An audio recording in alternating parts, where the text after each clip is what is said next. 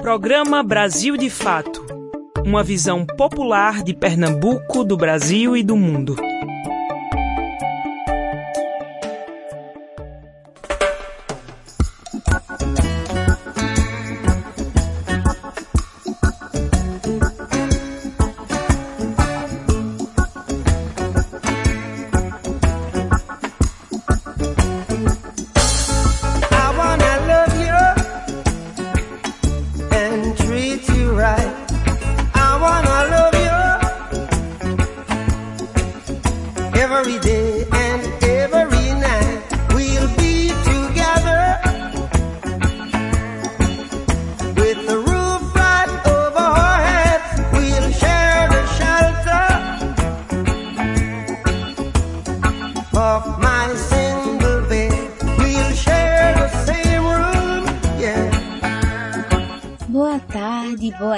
Terça-feira para você que está sintonizado aqui na Rádio Clube 720 AM. Eu sou Yale Tarini e estarei com vocês pela próxima uma hora trazendo notícias, entrevistas e muita música boa. Tudo isso com uma visão popular de Pernambuco, do Brasil e do mundo.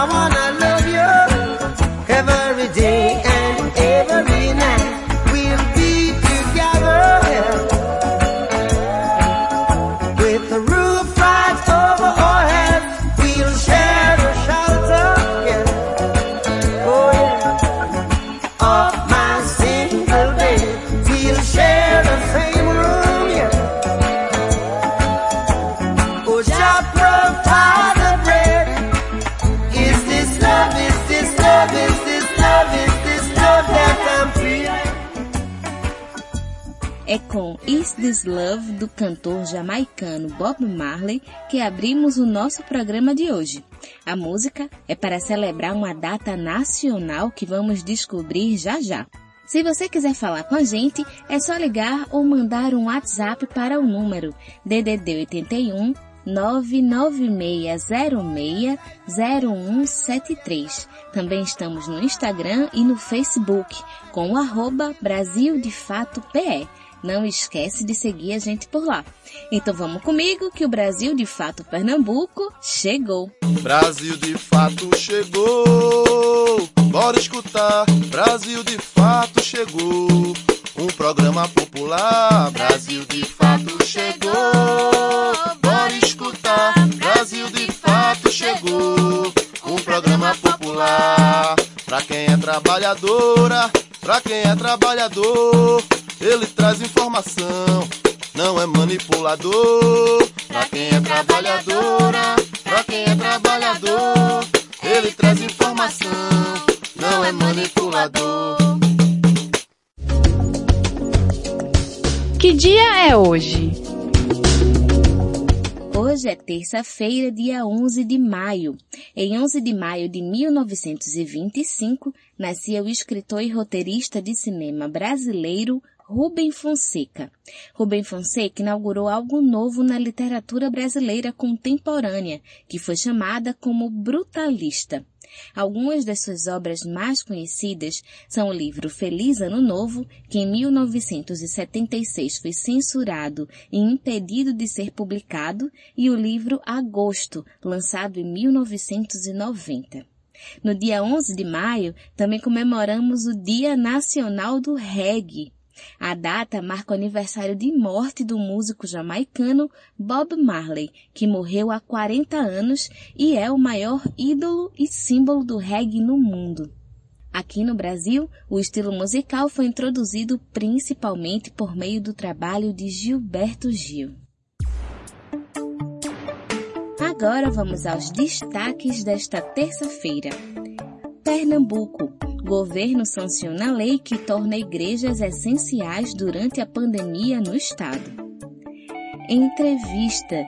Vamos conversar com a deputada estadual Dulcicleide Amorim, do Partido dos Trabalhadores, sobre o aumento da fome no Nordeste. Comida de verdade. Aprenda a preparar uma caponata de berinjela. Cultura. Sesc Pernambuco oferece oficinas de formação na área das artes cênicas.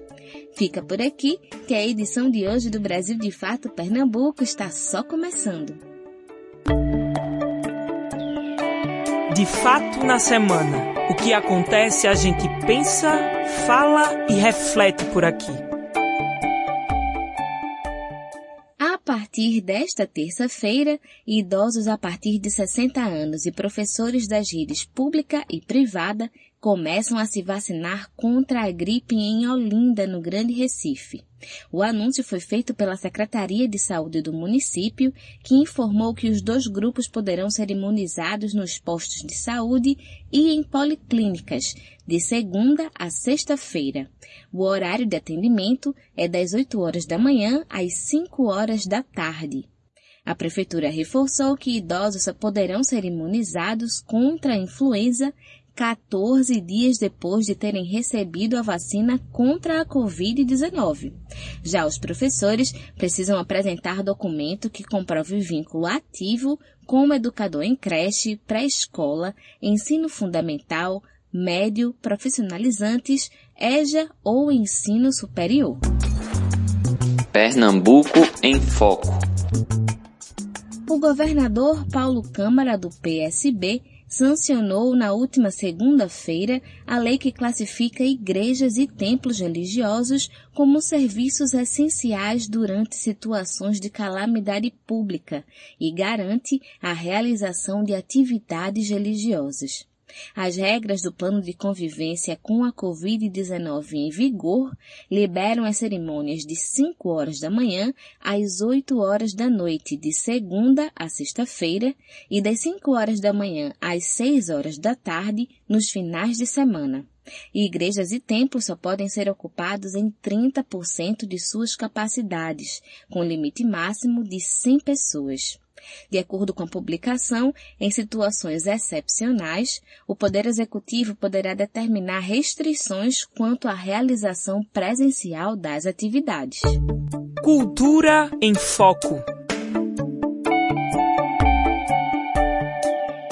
Nascida em Flores, no sertão do São Francisco pernambucano, a cantora Thaís, de 28 anos, acabou de lançar o seu primeiro single, a música Rede Elétrica.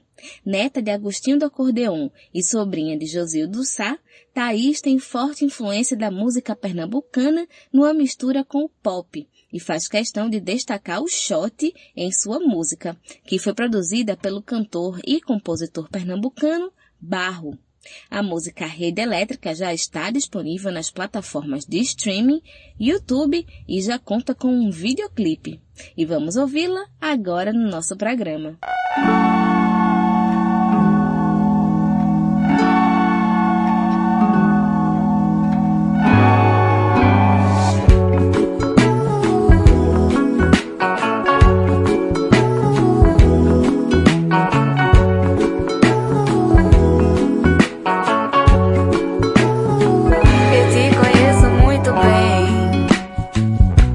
Já estava nos meus sonhos. Desde pequena eu já sentia que essa hora chegaria. Cruzei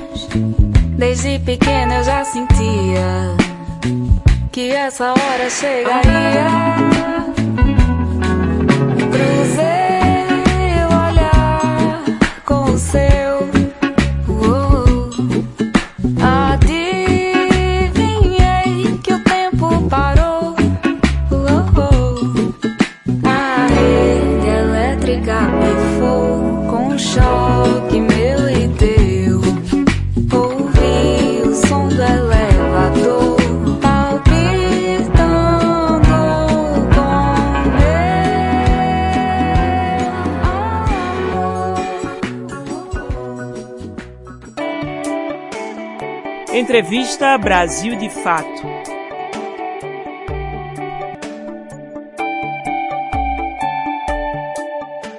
No semiárido brasileiro, cerca de 47% da população está em situação de fome. Os dados são da Rede Brasileira de Pesquisa em Soberania e Segurança Alimentar e Nutricional, PENSAM. A pesquisa aponta também o registro de cerca de 3 milhões e 674 mil pessoas em situação de insegurança alimentar grave durante a pandemia. E para conversar conosco sobre esse tema, convidamos a deputada estadual Dulce Cleide Amorim, do Partido dos Trabalhadores. A entrevista é de Lucila Bezerra. Dulce, este ano o Brasil registrou, após 17 anos, um retorno à linha da fome, né? E um aumento expressivo nas, nas desigualdades sociais. Mas a gente sabe que isso não é um movimento de agora, né? Assim, é a forma também que a gente trata a questão da alimentação no país e diretamente com as políticas de alimentação que cada vez mais vêm sofrendo cortes nos seus investimentos e sendo sucateadas. Eu queria que você falasse um pouquinho como é que você analisa esse contexto, principalmente no que diz respeito ao Nordeste. Primeiramente, eu quero agradecer a Lucila aqui por esse, por esse momento, por estar falando, principalmente desse momento crítico que a gente vive, que a gente não vive só uma pandemia, mas também uma crise econômica muito grande, e onde a gente tem sentido que isso tem chegado principalmente na massa, né? Quando eu falo na massa, justamente é a população trabalhadora, né? E aí, o que é que a gente vê de, de, de discrepância nisso, né? É, é, agora, recente, a gente já aprovado no Congresso, espera a sanção do governo Bolsonaro, um corte de 40% no programa de fortalecimento da agricultura familiar, né, o PRONAF, e de 27% no, no Programa Nacional de Alimentação Escolar, no PNAE. Então, quando a gente vê um corte desse exacerbado de 40% na agricultura familiar, o que é a agricultura familiar? É justamente essa agricultura que tem um fluxo de alimentar a família, não é? Então, isso prejudica em cheio a nossa região do Nordeste, já que nós temos um número muito crescente dessa questão. E a questão do PENAI, o que é a questão do PENAI? É justamente é, responsável pela oferta da merenda escolar, não é? Então, tudo bem, a merenda escolar, a gente não está, os alunos não estão na escola devido à pandemia, mas já existe também esse decreto que, que as escolas têm que ser presencial, não é? Então, como é que fica toda essa alimentação? Mas tem outro fator também aí que a gente observa, a questão do desemprego, com a questão da pandemia. Nós tivemos aí um número muito crescente de desemprego, muitas pequenas e médias empresas fechando aí, justamente devido a, a esse momento de, de lockdown e tudo mais, não é? E também com o aumento disso, que foi que aumentou também o aumento do desemprego, né? É de se surpreender que hoje a gente vai ao supermercado, Lucila, não sei se sua realidade é essa, mas eu sempre vou ao supermercado, mas sempre a gente encontra três, quatro pessoas pedintes ali, né? E aí, o que outro fator também que agravou? A gente sabe que o auxílio emergencial do ano passado, não é que era 600 reais, e que foi feita uma pesquisa onde se dizia que 36% das pessoas que recebiam auxílio emergencial dependiam exclusivamente dessa renda. Então, aí onde a gente vê realmente que quando houve o auxílio emergencial, houve uma diminuição de pessoas na rua, por quê? Porque estava com as suas necessidades básicas mantidas. E agora, porque também é crescente, mesmo com o retorno desse auxílio emergencial? Porque é um valor bem menor, não é? E o que é esse valor bem menor? É um valor de 150 a 250 reais. E isso não dá para suprir a necessidade de famílias que são três ou cinco pessoas. Qual é o outro fator também que a gente encontra aí? A gente vê que houve uma diminuição do auxílio emergencial, mas não houve uma diminuição nos valores da cesta básica. Muito pelo contrário, esses valores têm subido assim exacerbadamente. Você vai ao supermercado esse mês, leva uma lista de compras e vai do mês seguinte que você já não consegue comprar os mesmos itens com o mesmo valor. Então, são essas coisas que a gente precisa entender que as pessoas carentes estão realmente precisando de um reforço e a gente tem que ver realmente como é que vai fazer para suprir essas necessidades, até porque, infelizmente, o nosso governo federal parece que ele é insensível à classe trabalhadora. E você já tira isso, Lucila, pelas próprias reformas que já foram feitas nesse governo, não é? A reforma da Previdência e outras reformas. Então, o que, que você percebe? É que parece que a sede desse grupo que aí está é em cima da massa. O que eu digo é que essas reformas elas precisariam ser feitas de cima para baixo e não de baixo para cima. Quando eu falo de cima para baixo, é ter redução no Senado, é ter redução na Câmara Federal, é ter redução nas câmaras estaduais, é ter redução nas câmaras é, é, municipais. Agora, não só a redução nisso, mas também a redução nos repasses que são feitas, feitos para essas instituições.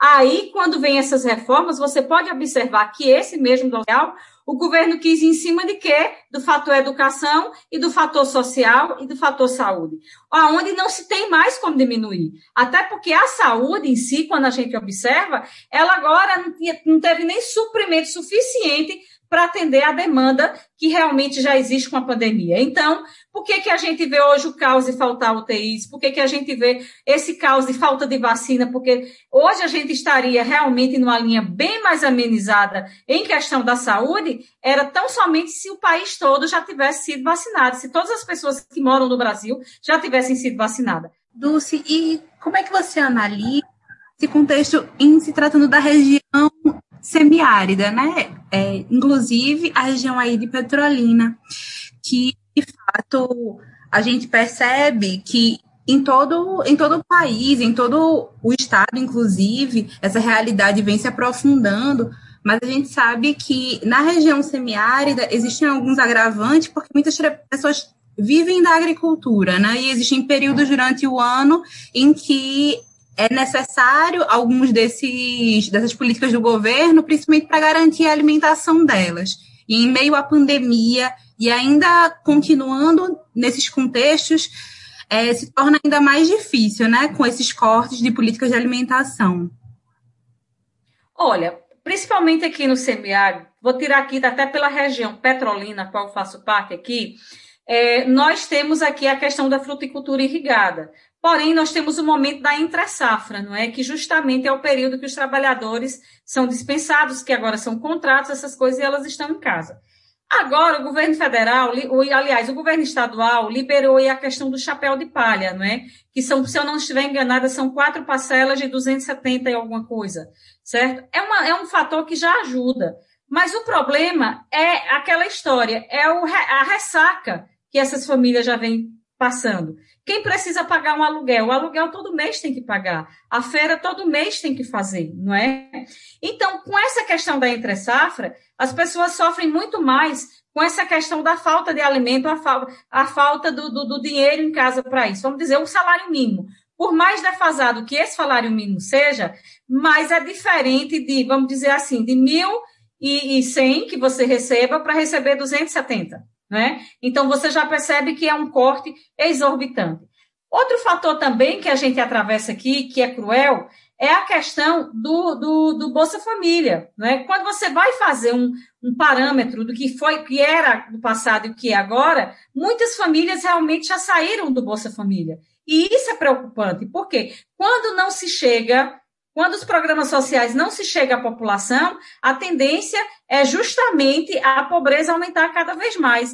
Quando o dinheiro não circula justamente na massa, na classe trabalhadora, então, com certeza, a, a consequência será muito maior na circulação do dinheiro, porque ele não existirá. E aí eu quero só te falar um dado assim é, é, particular aqui meu. Por exemplo, pessoas que nos ajudavam a fazer movimentos sociais para arrecadar cestas básicas, né? Hoje são essas pessoas que praticamente estão precisando de cestas básicas porque não tem chegado nada à mesa dela. Você imagine, hoje, tirando especificamente a data de hoje, uma pessoa me liga e disse, amiga, se você não tiver como me socorrer com alimento, hoje eu não terei nada para almoçar. Você imagine que isso é forte, né? Alguém, uma pessoa dizer uma coisa dessa e, e saber que a questão do bujão de gás, o botijão de cozinha, o aumento que teve, né? Como é que um assalariado hoje tem condição de pagar de 85 a 100 reais um botijão, que varia de região para região, né? A carne, a carne virou um, um, material de luxo. Quem é que compra um quilo de carne a 40 reais, a 20 e tantos reais, a 30, mesmo que seja uma carne de segunda, uma carne mais barata, não é? Até, até a gente conversando assim, até o ovo para um assalariado hoje, está difícil se comer ovo, se comer proteína, não é? Então, veja, como, vamos dizer assim, eu me lembro, eu sou, eu sou já 40 anos, tenho 47 anos, não é? Mas alcançar um momento que alunos iam para a escola justamente por um prato de merenda, né? Quando chegava lá, às vezes o aluno com a sandalinha quebrada. A gente superou esse tempo, minha gente. A gente viveu tempos muito bons entendeu? Onde a gente não passou por isso. E hoje a gente começa a voltar a essa mesma realidade. Então, quando você vê aí esse corte do PENAI, não é? Vai refletir aonde? Na merenda escolar do aluno. Quando você vê aí esse corte, justamente de 40% no PRONAF, o que é que você vê aí? Quem é que vai ser prejudicado? É justamente o pequeno agricultor. Então, por que não se pensar em uniformizar essa economia e sim só continuar com essa questão de dinheiro para poucos, na mão de poucos, e a falta do dinheiro é, é, é na mão de muitos? Né? Então, a gente não pode se conformar com essa política. Dulce, você como deputada também, queria que você falasse um pouquinho como você vê o papel dos parlamentares nesse momento, porque, de fato, né, a gente vive um período em que o governo federal ele, ele vem fazendo um desmonte dessas políticas públicas, né? E não só das de alimentação. Mas aí queria que você falasse um pouquinho como é que você analisa o papel dos parlamentares durante esse momento, principalmente para tentar garantir alguma coisa para a população. Olha, Lucila, eu vou falar aqui como, como, como mandato do Cicleide, tá? Essa questão, o que é que eu tenho visto muito? Eu tenho procurado muito incentivar a questão da agricultura familiar, como também de ajuda, principalmente as pessoas que estão na área de sequeiro, né? Que possam realmente fortalecer de ver o momento de ter água justamente para produzir alguma coisa, de fortalecer a criação de caprinos e ovinos no interior, porque o que é que acontece hoje? O êxodo hoje, ele acontece muito que as pessoas estão deixando, não é, as áreas interioranas para vir para as periferias da cidade. Com isso, o que é que acontece? Essa, essas pessoas aprenderam a fazer, não aprenderam muito a fazer na sua vida. Aprenderam a criar e a cuidar de agricultura. Então, quando vem para uma periferia dessa, o que é que ele tem para fazer? Não muita coisa. E aí vai viver uma vida bem pior do que a que ele tinha lá no interior. Então, a gente aqui tem uma política muito voltada para a questão de perfuração de poços, tá entendendo? Nas áreas de interior. A gente também tem procurado trabalhar o fortalecimento da agricultura familiar, sim, certo? Principalmente nas áreas de assentamento. Agora mesmo a gente levou canos ali para uma região é, é, é, de, de, de área de, de, plantio também de pessoas que estão aqui à margem do rio, não é? Aqui foi no Poço da Cruz, onde a gente distribui, a gente doou duas bombas e, e alguns metros de cano para que a água potável chegar possa chegar à casa deles, porque moravam ali em chácaras, mas porém não tinha isso. Então, procurar junto ao governo chegar com as políticas públicas de distribuição de sementes, né, e chegar para você ter ideia, o período de se distribuir sementes aqui na nossa região é justamente no período de início de ano, janeiro e fevereiro, não é? Por quê? Porque é o período das nossas chuvas. Aqui, graças a Deus, de ontem para cá choveu bastante, certo? Mas o nosso período regular de chuvas aqui realmente é janeiro e fevereiro. Então, proporcionar ao agricultor que ele já esteja, né, através do IPAI, com essa questão das sementes em mão, para quê? Para que justamente ele já tenha a semente para plantar é aí no período correto. E aí, procurar trabalhar também a questão da saúde, enviar emendas para a saúde. Você acho que tem sentido aí que a questão da saúde, a gente vive um momento de muito sucateamento. Às vezes precisa de atendimento e não se encontra atendimento justamente pela dificuldade financeira que existe nos hospitais aí da capital. Então, eu tenho procurado também investir nessa questão. Jússi, e analisando né, esses, esses dados recentes, né, de, da forma que o Brasil tem retornado a essa linha da fome e tudo mais, é, observando que a gente está ainda na metade desse governo Bolsonaro e que para esse período já é uma coisa preocupante. E aí eu queria que você falasse um pouquinho como é que você analisa o futuro né, do nosso país em relação a essas questões de alimentação, porque é, a gente olha já para o presente com bastante preocupação mesmo com esses dados. Olha, quando você vê um número que é assustador, não é? O projeto de lei, o projeto de lei do orçamento anual da Previdência, não é? O valor de programa de segurança alimentar, este ano será 279,6 milhões. Ou seja, nós tivemos um corte do ano passado, referente ao ano passado, praticamente de 75%. Nós estamos o quê? No terceiro ano desse governo. Então, o que é que eu tenho ali dizer, Lucila? Que, infelizmente, nós não temos boas expectativas. Não é? Se um momento desse de pandemia, que o governo era para estar preocupado agora, era com o quê? Com o social, com a saúde, não é? E quando a gente vê que não há uma preocupação dessa do governo, então, infelizmente, a gente não vê luz verde no final do túnel, só vê a vermelha. Então, infelizmente, minha avaliação particular que eu faço é que esse número Infelizmente, cada vez mais a segurança alimentar ela será negligenciada muito mais pelo governo. E falando em miúdos, falando claramente, ou seja, a fome com certeza irá aumentar e muito ainda no nosso país. Então, é um desafio muito grande se enfrentar isso, porque com o aumento da fome, com certeza a violência também aumenta, não é? Com certeza a, a insegurança também aumenta. Então, é um problema que eu até costumo dizer assim: se as pessoas que têm dinheiro conseguissem imaginar que o melhor é todo mundo condição de vida, não é? Com certeza muitos males seriam evitados. Porque porque eu não, não tenho um problema se alguém tem seus milhões, bilhões de reais, não é? Mas o que é que custa querer que uma pessoa tenha uma vida digna, não é? Que tenha seu salário pago direitinho, que ele tenha direito de alimentar sua família com decência e que tenha direito a uma moradia decente. Então, são essas coisas que, infelizmente, a gente não vê uma preocupação desse governo. Um dado importante que a gente vê, não é?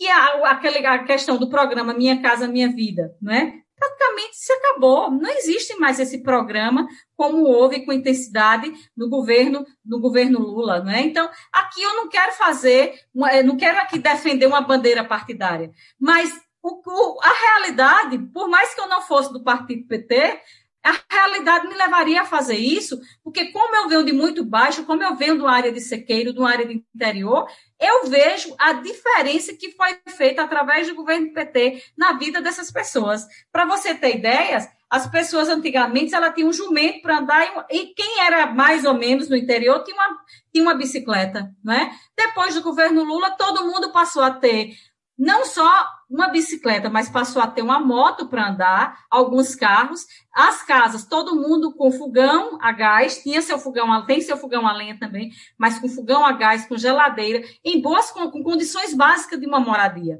Então você vê a discrepância que é. E agora como é que você vê as pessoas? Você chega às vezes na casa de uma pessoa, amiga, as pessoas, elas abrem a geladeira, sabe o que é que tem na geladeira?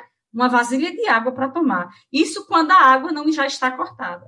Então, isso é de cortar coração. Então, é uma coisa que, infelizmente, e aí eu fico pensando, e daqui a um ano, como é que essa situação vai estar? Provavelmente bem pior do que está, principalmente com esse corte exorbitante aí que foi feito na questão da segurança alimentar.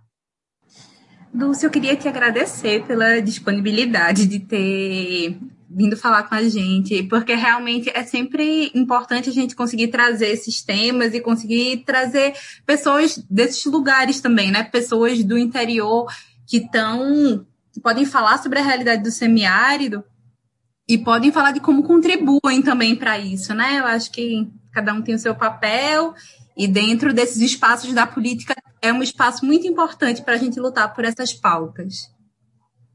Eu é quem agradeço, Lucila, e eu acho que a gente tem cada vez mais, e vocês da imprensa têm esse papel muito importante de fazer ecoar a voz do menos favorecido, não é? A gente, como parlamentar, a gente também tem esse papel, e com certeza eu faço, porque o que eu digo é o seguinte: eu acredito em política para as próximas gerações, não em política para as próximas eleições. E aí o que é que a gente tem visto nos últimos, nessas últimas décadas são justamente mandatos né, que fazem política apenas para as próximas eleições. E isso é preocupante porque com isso o que é que você percebe? A infraestrutura ela é comprometida, os programas sociais eles são comprometidos. Por que, que são comprometidos? Porque em quatro em quatro anos precisa refazer aquilo que já foi feito, que não precisaria mais fazer, não é? Então, nós precisamos cada vez mais ecoar a voz das pessoas menos favorecidas para que para ver se os nossos governantes realmente tenham ouvidos para ouvir e que possam fazer alguma coisa. Dizer que falta dinheiro no Brasil, para mim isso não prego, não acredito. Existe dinheiro no Brasil, sim. É tanto que o que a gente percebe que é uma falta realmente de políticas governamentais para políticas públicas que venham sanar o problema da nossa sociedade. Então, vamos em frente. Conte sempre com a gente, tá certo? Um grande abraço. Gostaram da entrevista? Se você quiser falar com a gente e dar sugestões de tema para as nossas entrevistas, é só ligar ou mandar um WhatsApp para o número DDD 81 99606 0173. Também estamos no Instagram e no Facebook com arroba Brasil de Fato PE. Não esquece de seguir a gente por lá, hein? Agora é hora de música aqui no programa. Vamos ouvir Vamos Fugir, de Gilberto Gil.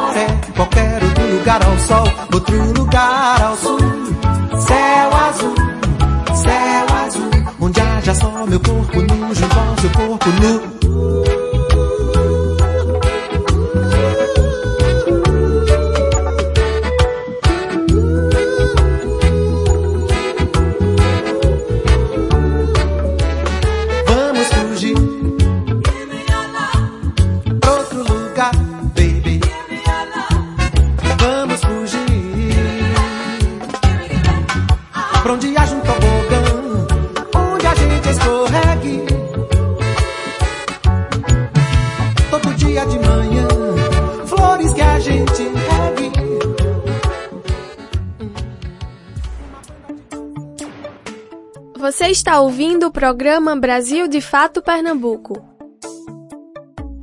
Nesta semana, o quadro Comida de Verdade ensina a preparar uma saborosa caponata de berinjela. A receita é simples de fazer e leva um pouco mais de uma hora para ficar pronta. Vamos conferir. Comida de Verdade. Olá, ouvintes da Rádio BDF. Tudo bem com vocês? Quem fala de cá é a Letícia, cozinheira de Pirinópolis. Páscoa chegando, muita gente me pediu uma opção de peixe e eu me lembrei na hora do papilote que é um método bacana de fazer peixe e que fica uma graça, já que os tais papilotes são trouxinhas muito bonitinhas que a gente faz, que podem ser de papel alumínio, papel manteiga ou folhas, como por exemplo a folha de bananeira. O peixe assa lá dentro da trouxinha, quase que no vapor, e depois ela é levada à mesa e quando a gente abre, sobe aquele aroma delicioso, toma conta da casa inteira. Pensa na alegria que é isso. Como se não bastasse esse resultado final bacanudo, perfumado, o tal papilote é simples e rápido de fazer. E é uma das maneiras que não tem como errar no peixe. Fica sempre no ponto. E o mais bacana, depois que aprende a técnica, você pode fazer com os ingredientes que tiver à mão.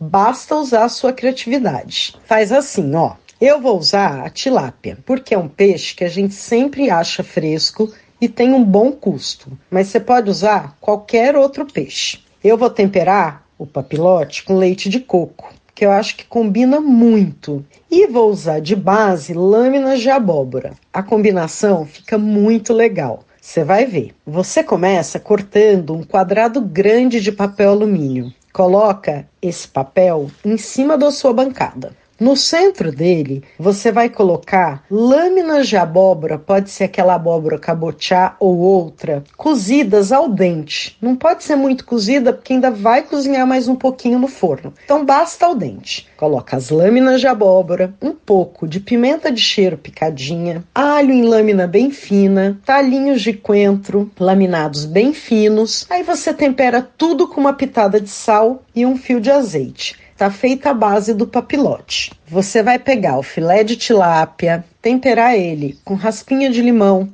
sal e pimenta do reino, vai colocar sobre aquela base de vegetais e em cima dele coloca uma rodela de tomate. Aí você começa a fechar a trouxinha de papel alumínio e deixa uma pequena abertura no topo. É por ela que você vai colocar meia xícara de leite de coco. Fecha a trouxinha. É importante você deixar um espaço com ar dentro da trouxinha. É assim que o calor vai circular e vai cozinhar o peixe como se ele tivesse sido cozido numa panela. É uma panela feita de papel. Aí é só aquecer o forno na potência bem alta e assar essas trouxinhas por 12 a 15 minutos, dependendo da potência do seu forno. Na hora de servir, abra o papilote, salpica com folhas de coentro e cebolinha verde laminada. Em geral, eu sirvo com arroz branco para acompanhar, mas nem precisa. Gostou? Então, se você fizer aí em casa, já sabe, passa aqui para contar e para mais receitas como essa, acesse o meu blog cozinhadamatilde.com Beijocas e boa Páscoa! Pernambuco em Foco. Agora vamos de serviços. O Recife abriu o agendamento de mais um grupo prioritário para a vacinação contra a Covid-19. Desde as 6 horas da tarde da última segunda-feira, as pessoas com deficiência, com mais de 18 anos, beneficiárias do benefício de prestação continuada BPC, já podem agendar a vacina contra a Covid-19 por meio do aplicativo ou site Conecta Recife. A documentação necessária de comprovação é o cartão do BPC ou documento comprobatório de curatela. Deve ser inserida no Conecta Recife no agendamento e também deve ser apresentada no dia da vacinação. Cultura em Foco. Entre os meses de maio e julho, o projeto Sesc Dramaturgias, promovido pelas unidades do Sesc Pernambuco, vão oferecer oito oficinas online que acontecem com carga horária de até 24 horas. As temáticas estão centradas no universo das artes performativas, como atuação, circo, dança, escrita dramatúrgica, iluminação e leitura dramatizada. O investimento de cada uma delas é de 40 reais para o público em geral, 30 reais com o cartão do empresário e para trabalhadores do comércio e dependentes. Com o cartão do SESC atualizado, o valor é de 20 reais. As inscrições podem ser feitas até a data de início das oficinas através do site www.cursos.sescpe.com.br barra todos. Bom, agora é hora de música aqui no programa. Vamos conferir Malandrinha, de Edson Gomes.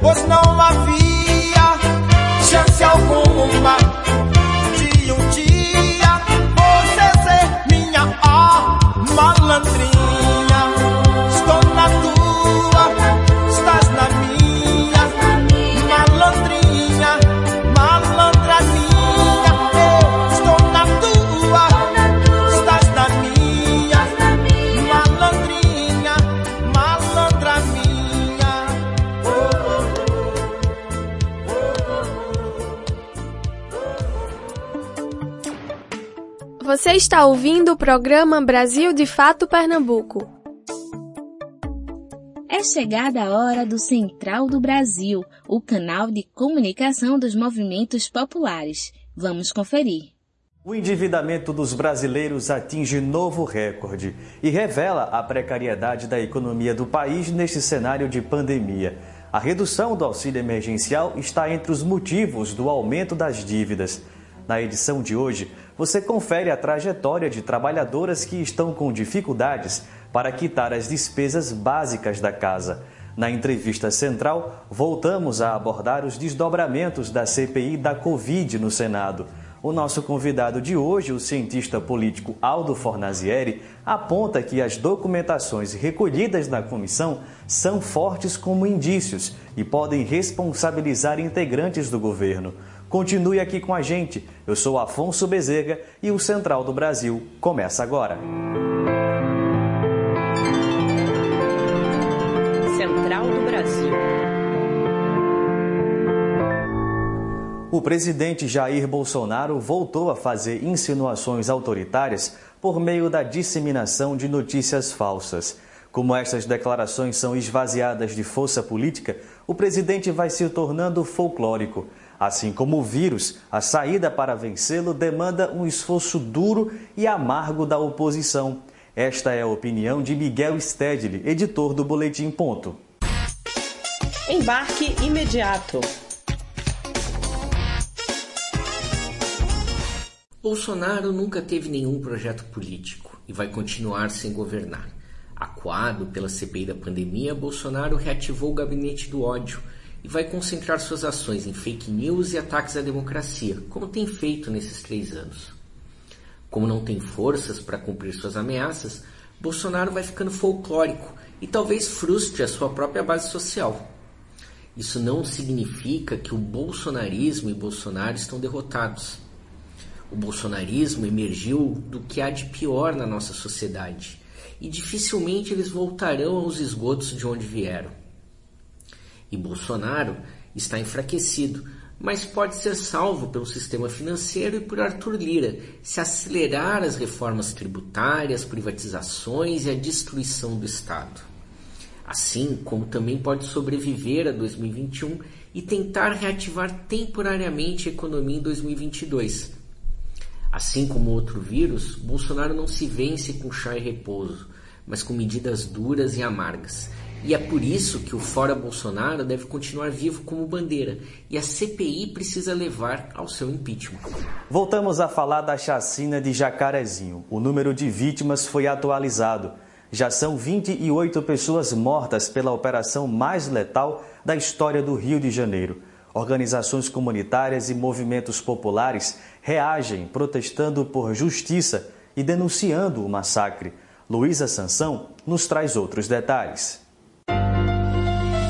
nacional. Uma das lideranças a externar solidariedade aos moradores do Jacarezinho foi Ana Paula Oliveira, fundadora do movimento Mães de Manguinhos, que reúne mulheres que tiveram seus filhos assassinados por agentes do Estado. Foi muito difícil é, acompanhar o que estava acontecendo dentro da favela de, do Jacarezinho, o desespero dos moradores, dos familiares. A gente é, acabou revivendo, né? Tudo, toda a nossa dor, toda a nossa angústia. Moradora da favela de Manguinhos, zona norte do Rio, Ana Paula luta desde que seu filho Jonathan de Oliveira Lima foi morto por um policial da UPP da favela com um tiro nas costas em 2014, aos 19 anos. Há sete anos eu venho gritando que o sistema judiciário ele também tem as mãos sujas com o sangue dos nossos filhos, com o sangue dos nossos, do nosso povo que é derramado dentro das favelas. E o que resta para os familiares é correr né, atrás da verdade, correr atrás da justiça e da memória dos seus entes queridos. Para a ativista Buba Guiar, integrante do coletivo Fala Acari, da favela de Acari, zona norte do Rio, uma das mais impactadas por operações policiais também durante a pandemia em 2020, trata-se de um modelo de segurança feito para exterminar vidas indesejáveis. Já chegamos a ser surpreendidos algumas vezes por operações policiais durante ações de entregas de cestas básicas e higienização da nossa favela. Visto que o Brasil é um país de base racista e escravocrata, é difícil a gente acreditar que essa política de segurança pública que está colocada para gente é falida e somente. Não, pelo contrário, nós acreditamos que essa segurança pública é propositalmente voltada para o extermínio da população preta e pobre brasileira. Por isso, segundo a ativista, é fundamental lutar pela DPF 635, que proíbe operações nas favelas nesse período. Está cada vez mais difícil para a população quitar suas dívidas e despesas mais básicas. O número elevado de demissões e a alta no preço dos produtos essenciais, como gás de cozinha, tem afetado diretamente o bolso dos brasileiros. Solução mais viável para amenizar este impacto, o novo auxílio emergencial não tem sido suficiente e o endividamento tem sufocado o orçamento das famílias brasileiras. Quem nos conta mais sobre este cenário de aperto financeiro é Nayata Wani. Trilhos do Brasil Só nesse ano de 2020 e início de 2021 já cortou aqui duas vezes a luz, uma vez a água, né? Coisas também que poucas pessoas que convivem comigo sabem. O relato da Verônica Rocha, que nunca esteve tão endividada, se soma ao número de 67,5% dos brasileiros que não sabem como pagar suas dívidas. É o que aponta uma pesquisa da Confederação Nacional do Comércio de Bens e Serviços e Turismo, a CNC. Com a má gestão da pandemia, o desemprego em alta, a redução do auxílio emergencial, o aumento dos preços dos alimentos e do gás de cozinha, fica quase impossível suprir as necessidades básicas sem se endividar. Bruna Jesus tem uma loja virtual que no momento não está funcionando. Ela relata as dificuldades para manter as contas em dia. Porque está sendo um sufoco. Chega final do mês, eu não fico com nada, com nada, com nada. Vai acaba na semana, tá faltando as coisas em casa, eu fico angustiada, mas eu tô lutando para que não falte nada de alimento dentro da minha casa. Agora, outras dívidas está complicadíssimo. Embora o nível de endividamento tenha crescido em todas as faixas de renda, ele foi pior para os mais pobres. Em abril, mais de 22% das pessoas com renda de até R$ 2.100 estavam se endividando. Os gastos responsáveis pela maior parte dos endividamentos são com cartão de crédito e com contas básicas, como água e luz. Verônica Rocha expõe a realidade que tem enfrentado. A alta nos alimentos, é, no preço dos alimentos, no preço do gás, no preço da energia elétrica, isso tudo tem feito com que as coisas aqui na minha casa se apertem muito mais do que o normal. Então, como eu falei, eu já tive minha luz cortada duas vezes e poucas pessoas sabem que nessa pandemia eu precisei durante algum tempo de cesta básica é, para conseguir suprir as necessidades das minhas filhas. A CPI da Covid no Senado deve ouvir esta semana representantes de fabricantes de vacinas e outros ex-ministros de Bolsonaro, a exemplo de Ernesto Araújo, que ocupou a pasta de Relações Exteriores. Na entrevista central de hoje, recebemos o cientista político Aldo Fornazieri. Ele avalia que as documentações obtidas pela comissão têm alta relevância para as investigações e podem levar a uma responsabilização de integrantes do governo. Ele também analisa a chacina de Jacarezinho e a classifica como um massacre contra a população. A entrevista é de Vanessa Nakassato. Entrevista Central. Hoje vamos receber o professor e cientista político Aldo Fornazieri para falar sobre os principais temas da conjuntura política no Brasil Professor, muito obrigada pela entrevista. O senhor acredita que a ação da Polícia Civil na favela do Jacarezinho vai de encontro à decisão do Supremo que indicava não realização de ações policiais nas favelas durante a pandemia? Pelas informações que a gente tem, sim. Tanto é que a, a, a operação foi denominada de exceção, sendo uma clara provocação ao Supremo Tribunal Federal a gente tem a informação de que as polícias estavam muito incomodadas por essa decisão do STF. Nesse sentido, decidiram fazer um ato de provocação que foi um verdadeiro massacre contra a população do Jacarezinho. E como é preciso encarar as estruturas e comportamentos violentos da polícia em casos como esse do Jacarezinho? Bom, esse foi um ponto, digamos assim, um pouco fora da curva, mas as polícias, de modo geral, elas são violentas aí tem um problema de formação das polícias. Quer dizer, a gente já discutiu bastante aqui com oficiais da Polícia Militar de São Paulo e eles dizem mais ou menos o seguinte: o treinamento das polícias é voltado para a morte e não para a proteção do cidadão. Então teria que haver uma completa reformulação curricular e uma completa reformulação no sentido da formação das polícias. E quem cabe a fazer isso é o poder político. Então, os governadores tomam uma decisão no sentido de reformar a formação das polícias, ou nós continuaremos tendo essa mortandade de pessoas e também uma mortandade de policiais, porque eh, as polícias são treinadas para fazer a guerra não para proteger a sociedade. Agora falando sobre a CPI da Covid, como essa CPI pode afetar o governo Bolsonaro? Bom, eu acho que a CPI ela vai estabelecer um roteiro e a comprovação documental daquilo que mais ou menos a sociedade sabe. O governo Bolsonaro cometeu uma série de crimes, seja por ação, seja por omissão. Dizer, quando ele não compra vacinas, no momento propício que era para comprar a vacina, ele está jogando pessoas para o vale da morte. E quando ele é, é, incita a população não praticar práticas que podem salvar vidas, como o uso da máscara, o distanciamento social, dissemina a, a, a divulgação de um remédio falso que comprovadamente cientificamente não tem eficácia no combate ao vírus, também ele está provocando a morte. Então, eu acho que nesse sentido a CPI vai estabelecer a comprovação documental daquilo que a gente já sabe.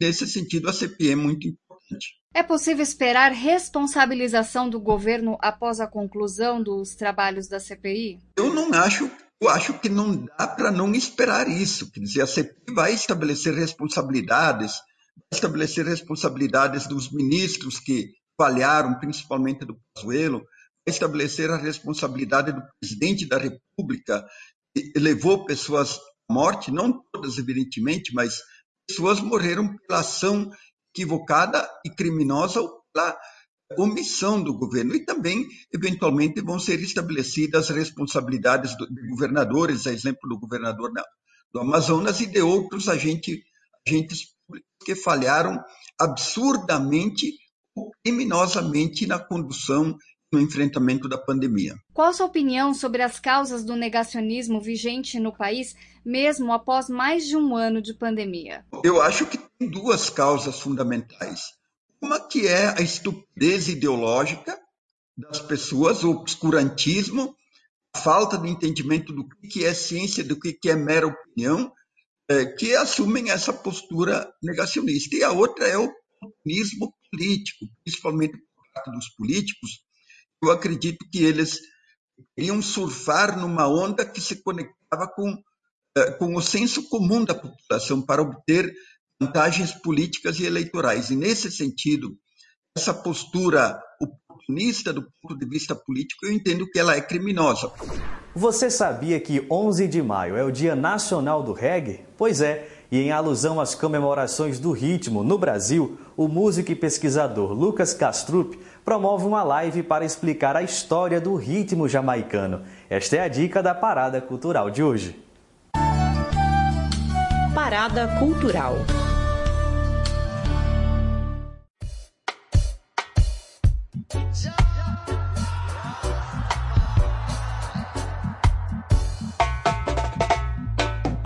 Eu sou Lucas Castrup, músico e pesquisador e na terça-feira, 11 de maio, Dia Nacional do Reggae, às 7 horas da noite, eu estarei no canal do YouTube Sound System Brasil, apresentando a live Na Batida do Reggae, trazendo o resultado da minha pesquisa sobre a música jamaicana. E o convidado de honra é o menino Kailash, de apenas 9 anos de idade, lá da Califórnia.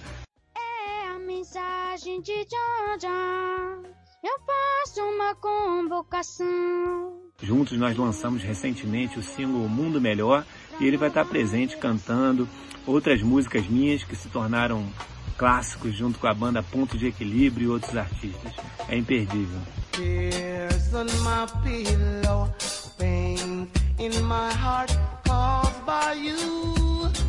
Promete ser uma live com muita música e informações históricas. O Central do Brasil fica por aqui. Se você quer ver este ou outro conteúdo, é só acessar o nosso Instagram, arroba Programa Central do Brasil.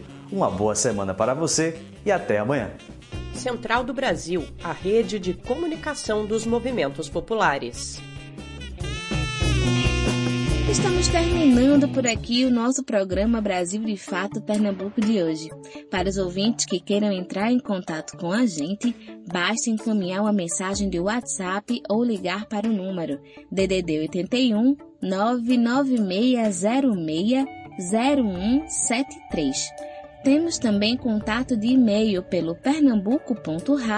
pernambuco.radio@brasildefato.com.br. Também estamos no Instagram e no Facebook com o arroba Brasil PE. Não esquece de seguir a gente por lá.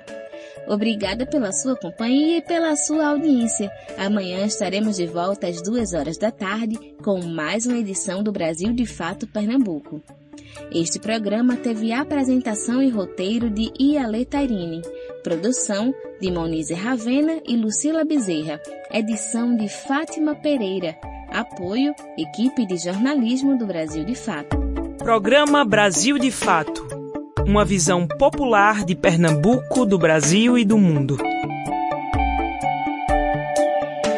Acompanhe as notícias também pelo site digitando brasildefato.com.br, pelo facebook.com barra Brasil e twitter barra Brasil de Fato.